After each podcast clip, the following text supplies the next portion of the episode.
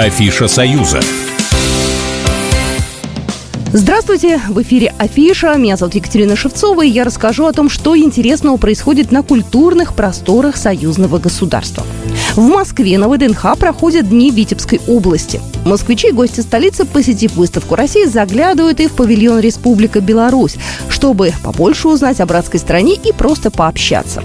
На экспозиции представлены различные направления и эпохи культуры региона. Здесь, э, к примеру, можно изучить процессы изготовления изразцов и майолики. Музей истории Витебского народного художественного училища привез в Москву предметы из фонда и сувенирную продукцию. Конечно, активно представляют на днях Витебской области известный международный фестиваль «Славянский базар». 15 февраля там будет презентован проект «Караоке со звездой». В чем его суть?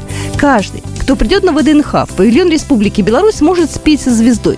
А 16 февраля пройдет презентация этого павильона. Белорусская сторона приготовила богатую культурную программу, в которой примут участие творческие коллективы как Витебской областной филармонии, так и других культурных институций города. Экспозицию самого северного белорусского региона можно посмотреть на ВДНХ в павильоне Республика Беларусь до 26 февраля.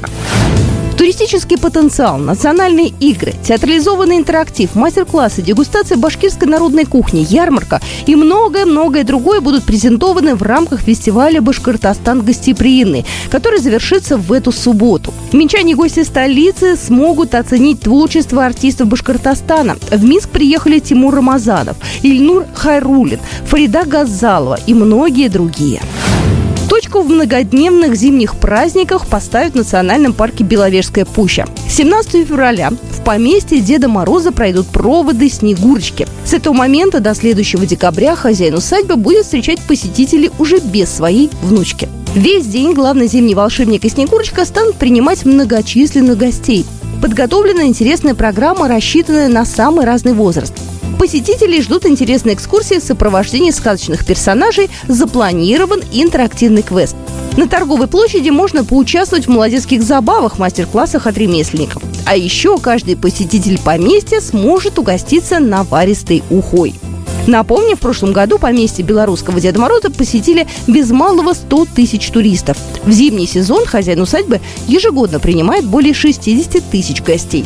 Ну и совсем скоро, 16 марта, поместье Деда Мороза пригласит отметить Масленицу.